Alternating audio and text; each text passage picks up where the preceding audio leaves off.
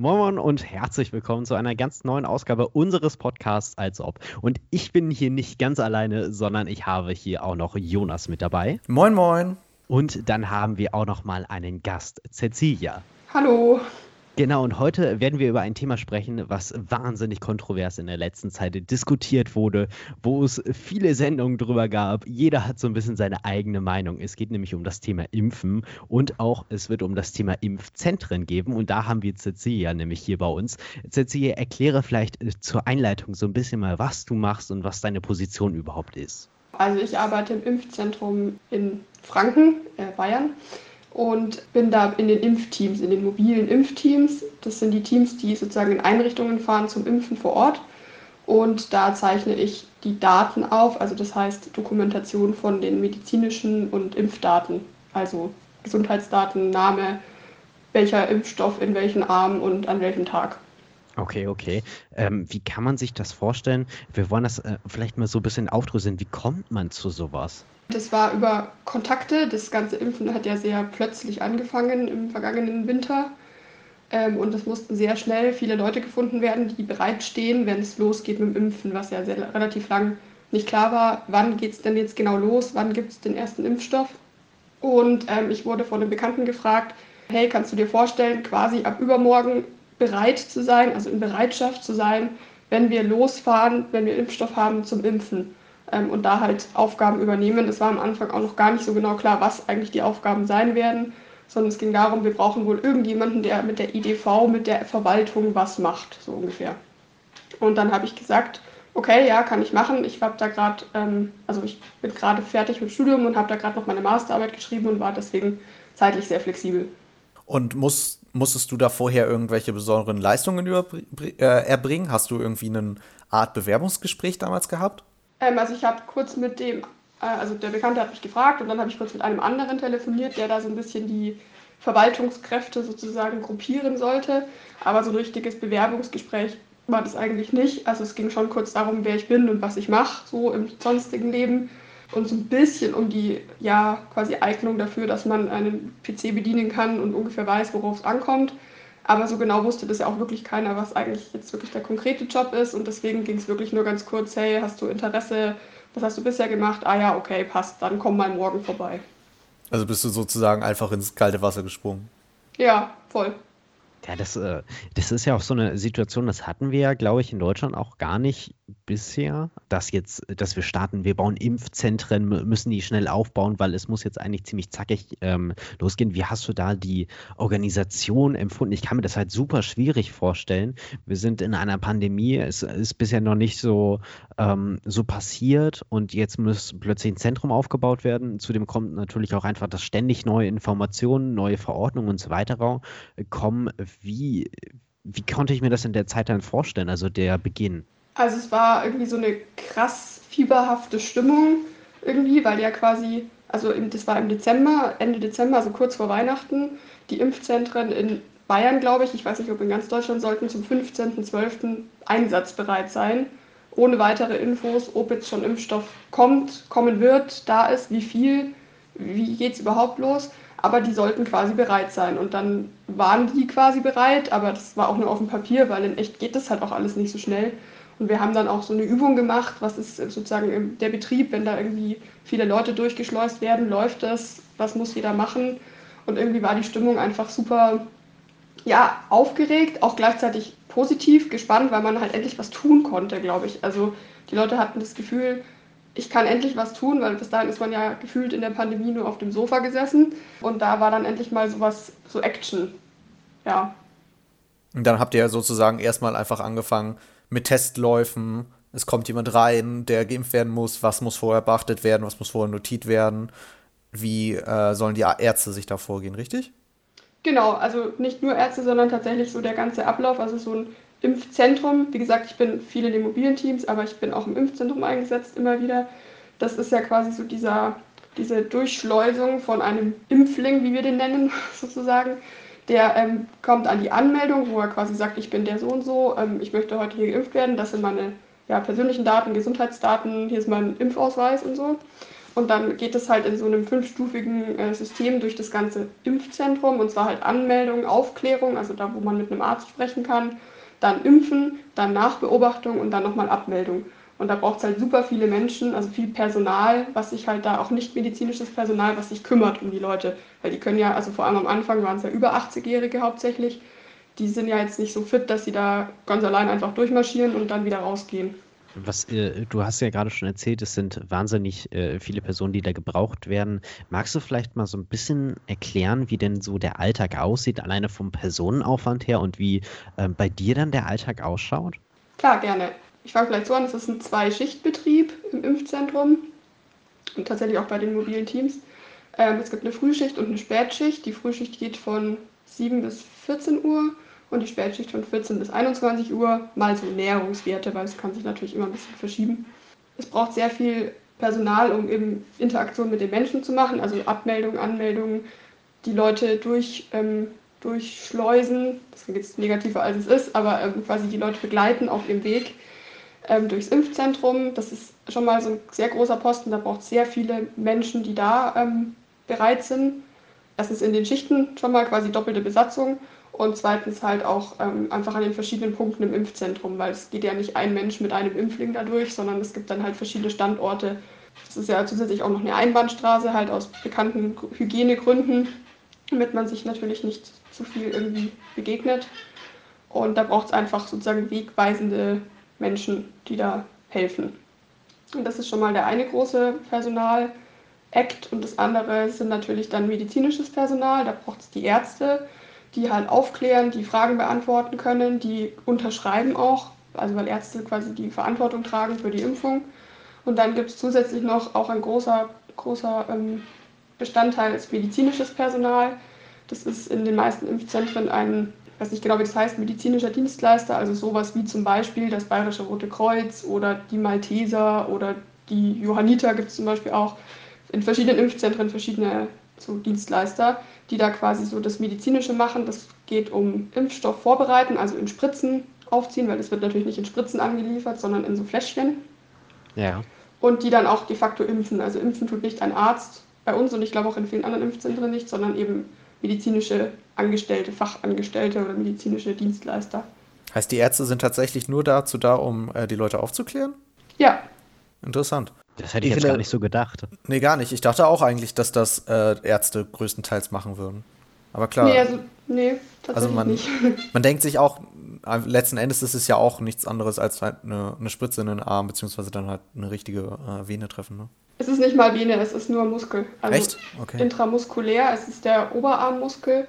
Ähm, und das dürfen und können eben auch Nicht-Ärzte, also quasi medizinisches Personal wie Krankenpfleger und ähm, eben auch diese ganzen Rettungssanitäter und Co. Das dürfen die alle auch. Wie viele Leute arbeiten denn bei euch so gerade? Oh, bestimmt über 100. Und sind das. Ich weiß aber leider keine Zahl. Und sind das genügend immer oder gibt es da auch manchmal Mangel an Leuten, die irgendwie helfen müssen? Es ist schon, also wir mussten am Anfang sehr schnell sehr viel aufstocken. Am Anfang waren wir zum Beispiel in den mobilen Teams, da weiß ich jetzt die Zahlen eben, waren wir am Anfang irgendwie erst am ersten Woche waren wir vier Leute, das ist dann ganz schnell aufgestiegen bis zu 20, aktuell sind wir 40. Ähm, ach, das sind bestimmt über 100 und medizinisches Personal sind es auch ähm, mindestens 40 oder 50, es sind bestimmt über 100, 150 vielleicht sogar.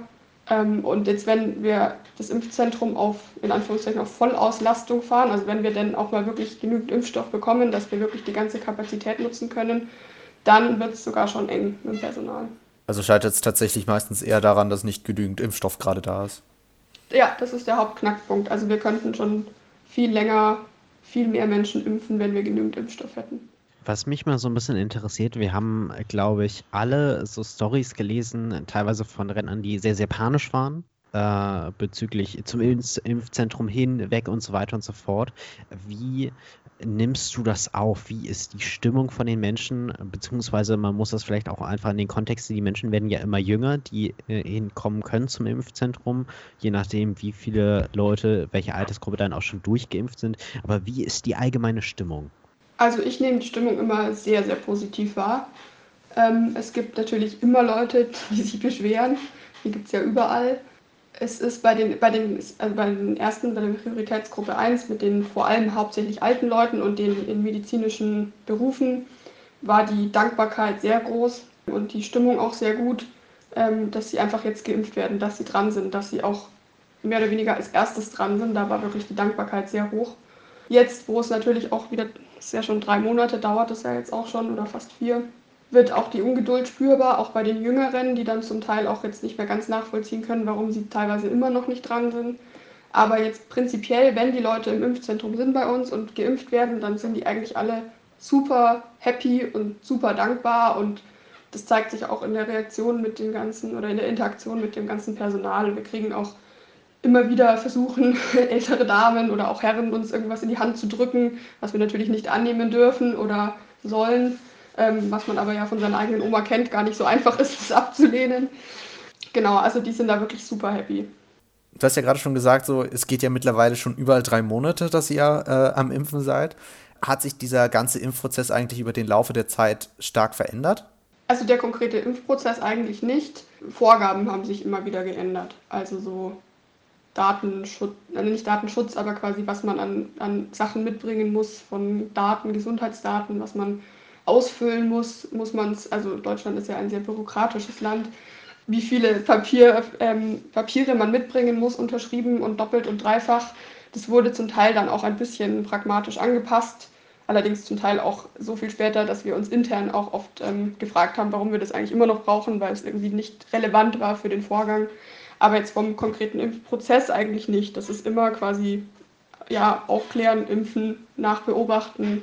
Die Leute dürfen gehen wir sind jetzt hier gerade super in dem Bereich von Prozess, deswegen passt die nächste Frage super mhm. dazu. Ähm, es gibt ja auf der einen Seite natürlich das Impfzentrum, aber auf der anderen Seite gab es ja auch diese Fahrten zu Seniorenheim und so weiter.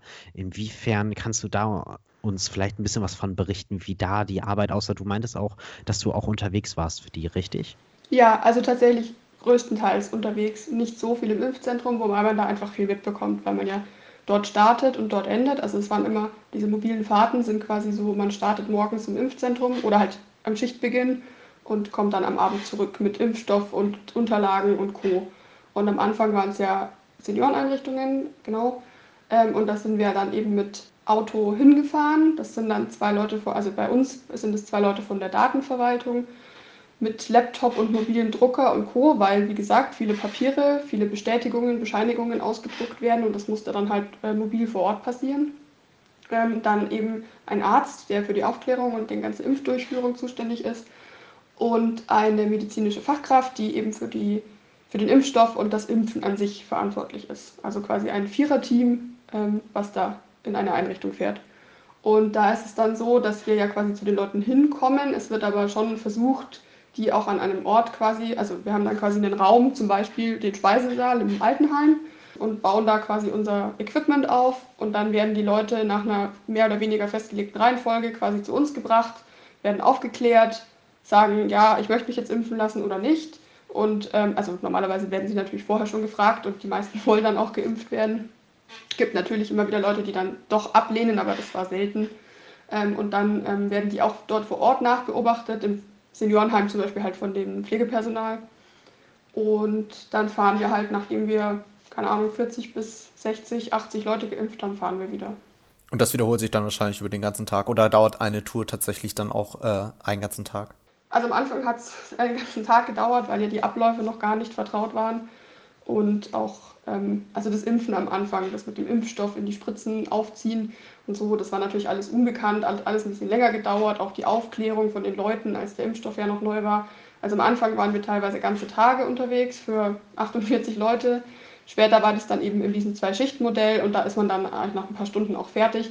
Wir haben aber immer quasi eine Schicht, äh, ein, eine Einrichtung, eine Schicht, beziehungsweise je nachdem mal zwei oder drei Einrichtungen sogar, aber dann ist auch vorbei. Also dann ist quasi unsere Schicht beendet. Du hattest ja gerade schon ähm, so gesagt, ja, okay, die Bürokratie in Deutschland zieht natürlich sehr, sehr viel Zeit. Ihr müsst Drucker mitnehmen und so weiter und so fort.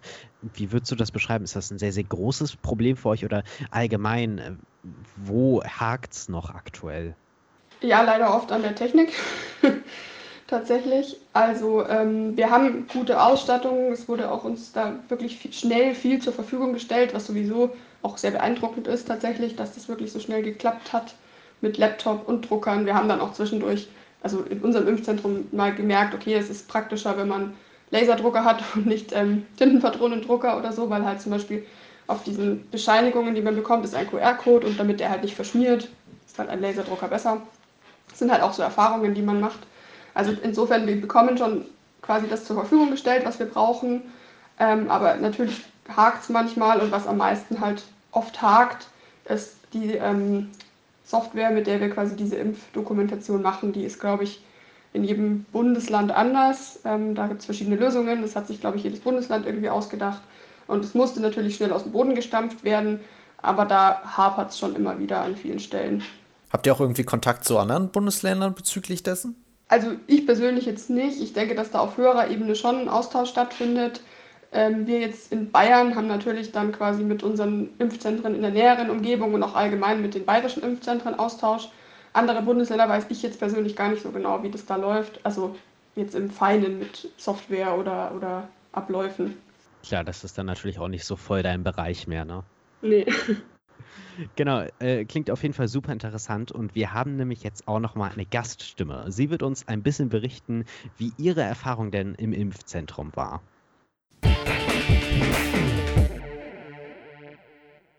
Stellen Sie sich doch einmal bitte kurz vor. Mein Name ist Christel Schierz. Ich bin 83 Jahre alt und wohne in der Lüneburger Heide.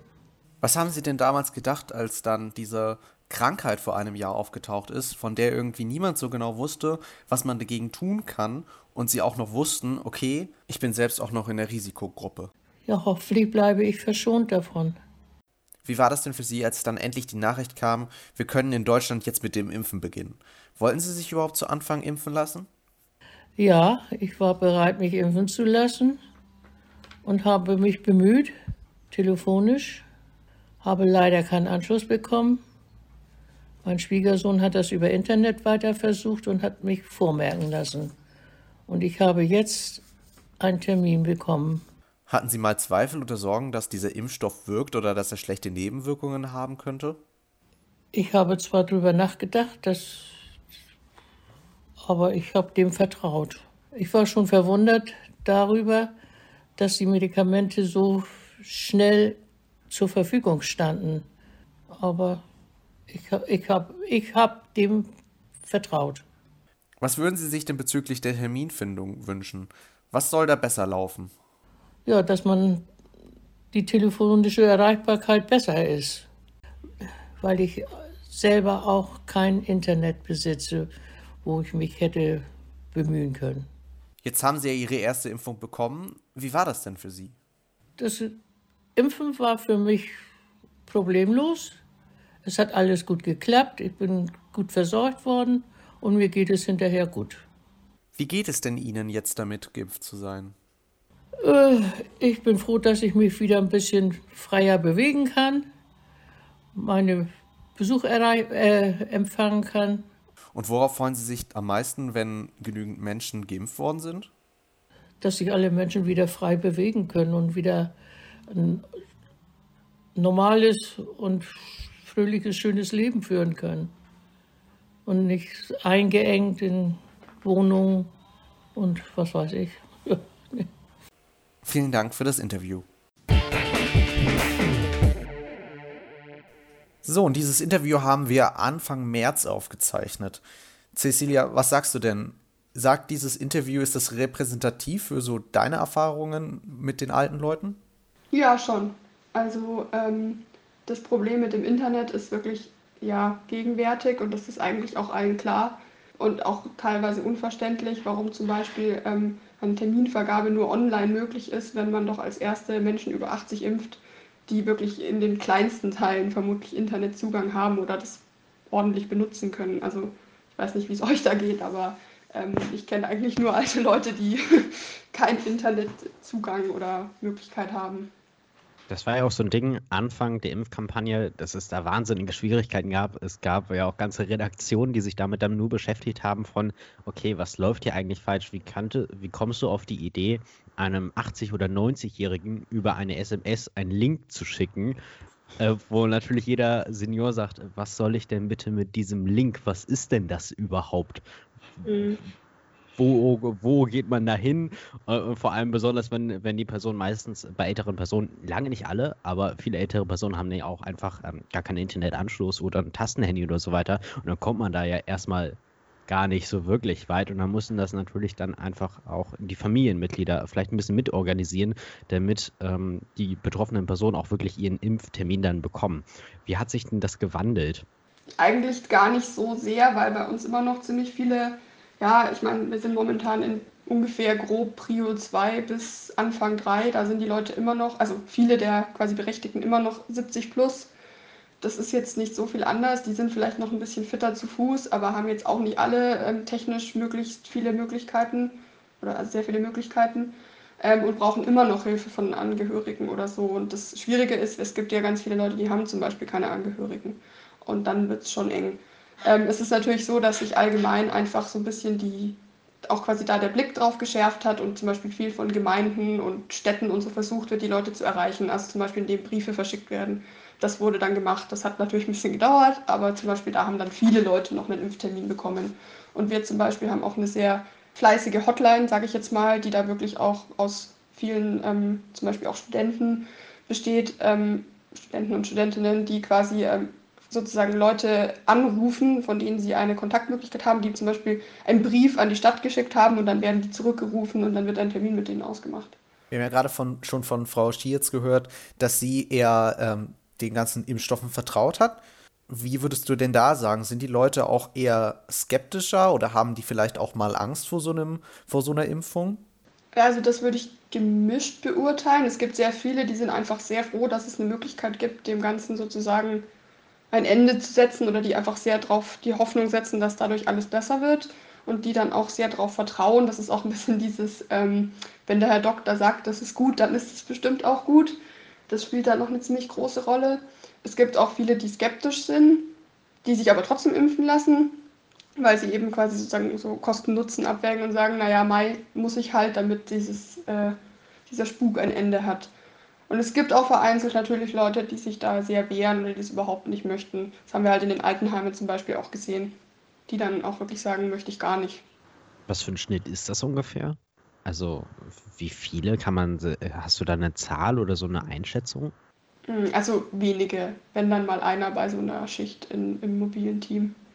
Und im Impfzentrum kommen ja sowieso, die, die es gar nicht wollen von vornherein, kommen ja eigentlich gar nicht ins Impfzentrum. Also wir haben das eher in den mobilen Teams gesehen, wenn zum Beispiel auch, das ist halt auch noch so eine Schwierigkeit, in Alten- und Pflegeheimen sind ja Leute oft nicht mehr selbst berechtigt, äh, Entscheidungen in dieser Hinsicht zu treffen. Also die sind betreut.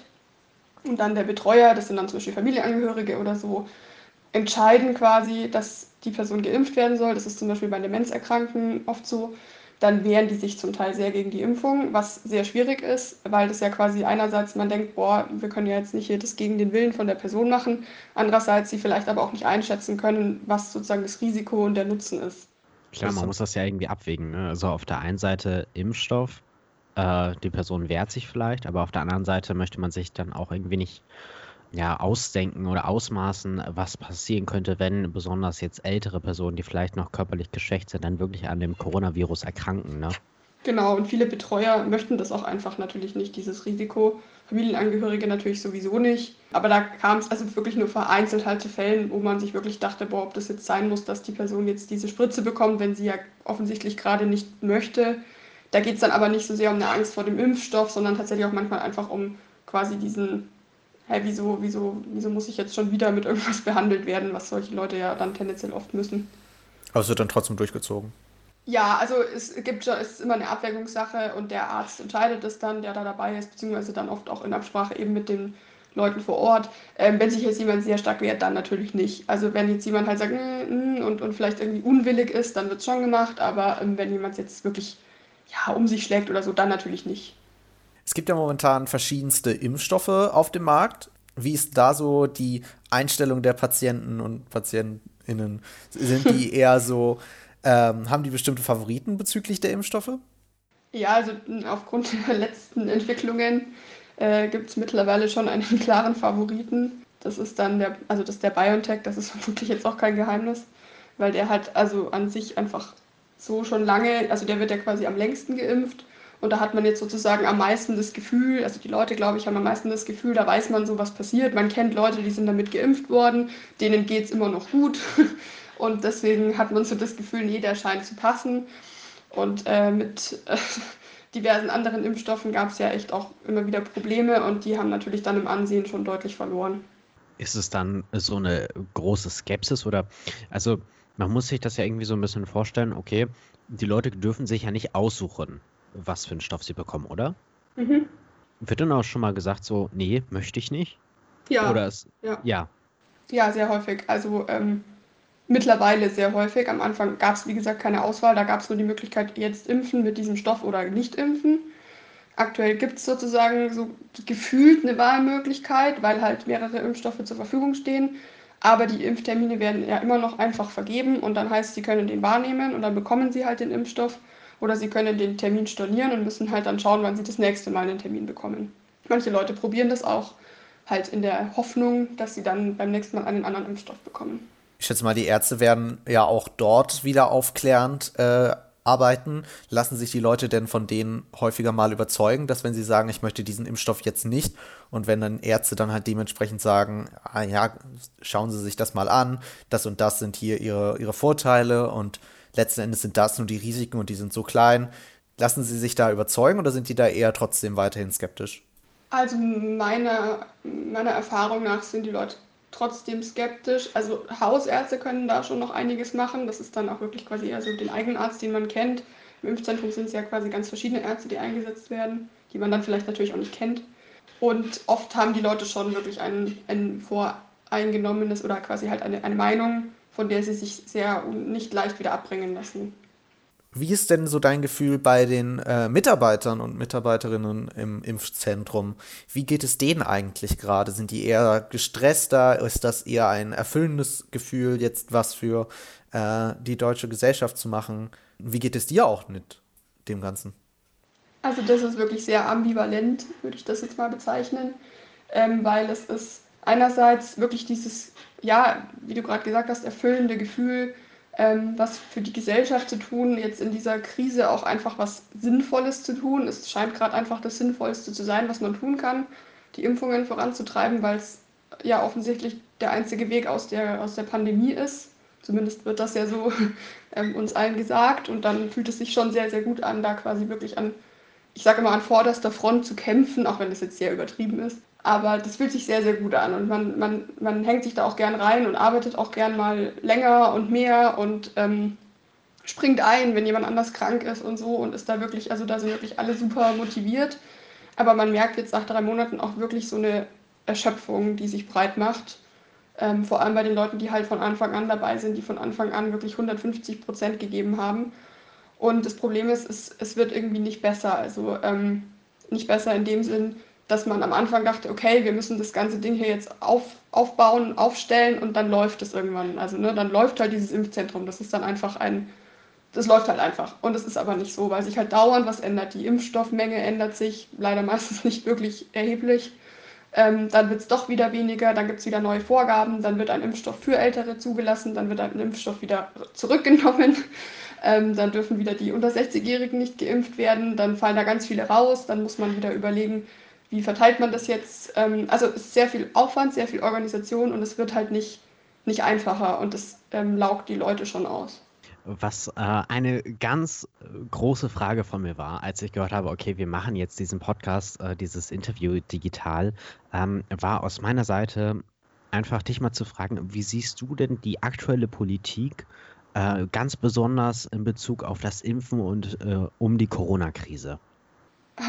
das ist jetzt schwierig. Ähm, also ich habe irgendwie das Gefühl, es ist sehr wahllos und sehr wenig zielführend, auch wenn ich eigentlich niemand unterstellen will, dass er nicht ein Ziel vor Augen hat. Ich glaube tatsächlich ist schon das gemeinsame Ziel, dass man einfach diese Krise bekämpfen will und hinter sich lassen.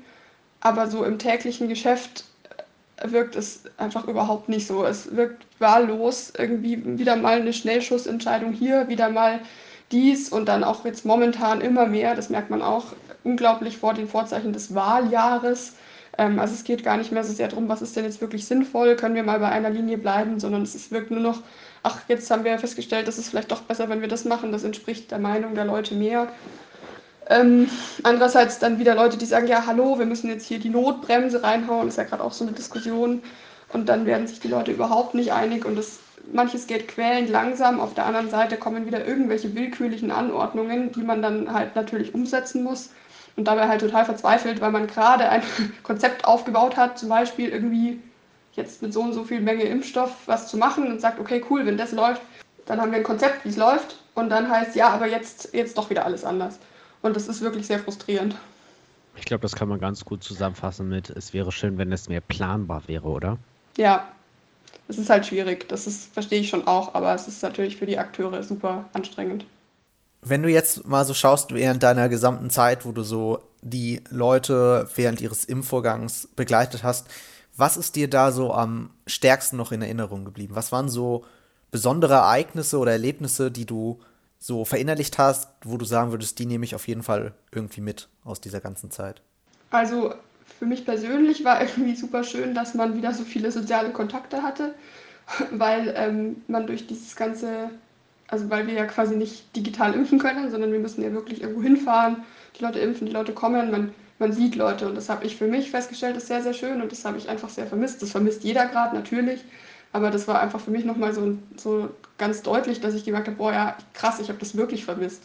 Und das sieht man auch an den Leuten. Also ganz viele, das ist wirklich richtig, richtig süß manchmal. Ältere Leute kommen super fein rausgeputzt in dieses Impfzentrum und sagen, ja, wenn ich jetzt hier den Termin habe, dann muss ich mich doch schick machen.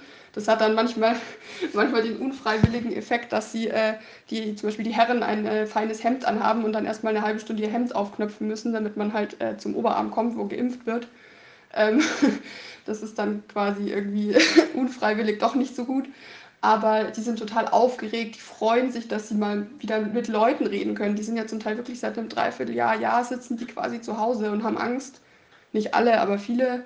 Und für die ist es wirklich so ein, so ein Lichtblick und so ein, so ein besonderer Moment. Und das ist schon schön, das mitzuerleben. Ja, absolut. Ist, wenn du so eine Begegnungsstätte dann einfach hast und weißt, okay, danach könnte es auf jeden Fall für mich noch deutlich besser einfach laufen. Wir schaffen vielleicht was für die Zukunft, dass wir endlich irgendwann Corona dann besiegt haben. Dann ist das natürlich besonders für ältere Menschen, glaube ich, auch so ein richtig wichtiger Schritt, um weiter nach vorne zu kommen. Mich würde mal interessieren, was würdest du denn positiv aus dieser Pandemie mitnehmen? Gibt es da was? Klar, also äh, erstens sozusagen irgendwie dieses, klingt jetzt sehr pathetisch, dieses Rückbesinnen auf Werte, also dieses soziale Menschen treffen, Freunde haben, Freundschaften pflegen, dieses, wie viel sowas wert ist, dass man sich treffen kann, dass man irgendwie, ja, so Freizeit hat, irgendwie, dass man da frei drüber verfügen kann. Natürlich in gewisser Weise auch diese Freiheit, einfach Leute zu treffen, rauszugehen und so. Auch wenn ich jetzt, ja, nicht finde, dass es irgendwie vollkommen daneben ist, einem die Freiheit zu rauben in, dem, in den besonderen Umständen, aber man schätzt es viel mehr einfach wieder und ähm, gleichzeitig aber auch dieses Beeindruckende, was alles geschafft werden kann, wenn wirklich mal alle sozusagen an einem Strang ziehen und sagen, hey, jetzt hier Krise, Katastrophe, wir müssen jetzt handeln, wir müssen Sachen machen. Und dann stampft man so ein Impfzentrum innerhalb von einem Monat aus dem Boden und stellt ganz viele Leute an und die, die kommen aus ganz verschiedenen Bereichen, unterschiedlichste ähm, Hintergründe und die sagen alle, okay, cool, ich will helfen, ich will was tun, lasst uns das zusammen machen. Und dann ist auch wirklich, da treten auch so persönliche Befindlichkeiten mal in den Hintergrund. Klar, die kommen auch immer wieder raus und natürlich gibt es auch da mal ein bisschen Zoff oder so, aber alles dient so ein bisschen diesem höheren Ziel. Und das ist schon schön zu sehen. Und das gibt so ein bisschen Hoffnung, dass man sagt, okay, vielleicht können wir auch andere Krisen, andere Probleme so anpacken, anstatt immer nur ja, rumzuhängen, zu sagen, ja, da kann ich ja eh nichts machen, weil irgendwie kann schon jeder was machen, wenn er sich ein bisschen ja, überlegt, oh, wo, wo könnte ich dann was tun? Oder wo gibt es wo gibt's eine Chance, was zu tun?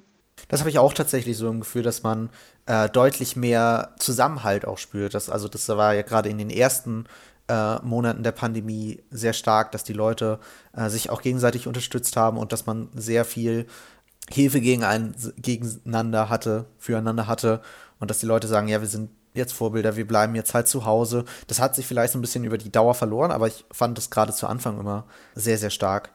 Was würdest du denn sagen, ist so das Erste, was du, wenn die Pandemie endlich vorbei ist, machen würdest? meine ganzen äh, Partys und Feiern nachholen, die ich seit einem Jahr vor mir herschiebe. also ich bin zum Beispiel umgezogen und meine Wohnung kennen auch nur eine Handvoll Leute oder ähm, ja, die Geburtstagsfeiern, Nachfeiern oder dieses einfach mit vielen Leuten sich irgendwo ganz entspannt hinhocken, ohne Maske, was trinken, irgendwie quatschen, lachen, sich einfach freuen, dass man es wieder darf. Boah, da kann ich dir sowas von zustimmen. Also ich glaube auch, man, es, es gibt ja einfach keinen Punkt, wo man sagt, okay, jetzt ist Corona vorbei. Das wird es nicht geben. Aber ich glaube, habe ich auch schon mit vielen Freunden darüber gesprochen, dass definitiv, wenn Corona vorbei ist, dass äh, ich definitiv mit vielen unter, unterwegs sein werde und vieles einfach nachholen, was man in dieser Zeit nicht konnte. Aber aktuell ist es einfach noch so, dass man zu Hause bleiben muss, damit wir den ganzen Kram unter Kontrolle kriegen und weiter schön durchimpfen können. Genau. Ja, und dafür ähm, würden wir sagen auch nochmal Danke an dich, dass du das alles machst, dass du so viel am, im Impfzentrum arbeitest und dass du auch heute bei uns bei diesem Podcast warst. Wir sind wieder zum Ende, am Ende unserer Sendung angekommen. Danke, dass du da warst. Nochmal. Sehr gerne, war sehr schön. Und wenn ihr eure Meinung gerne über diese Folge oder über das Impfen und vielleicht auch über die Corona-Politik teilen wollt, könnt ihr das gerne machen auf unserem Instagram-Account und den könnt ihr finden unter Schnappfisch unterstrich Tide. Mensch, das klappt ja immer hier, Jonas. Es genau, und damit werden wir uns hiermit verabschieden äh, und bis zum nächsten Mal. Tschüssi. Bis dann.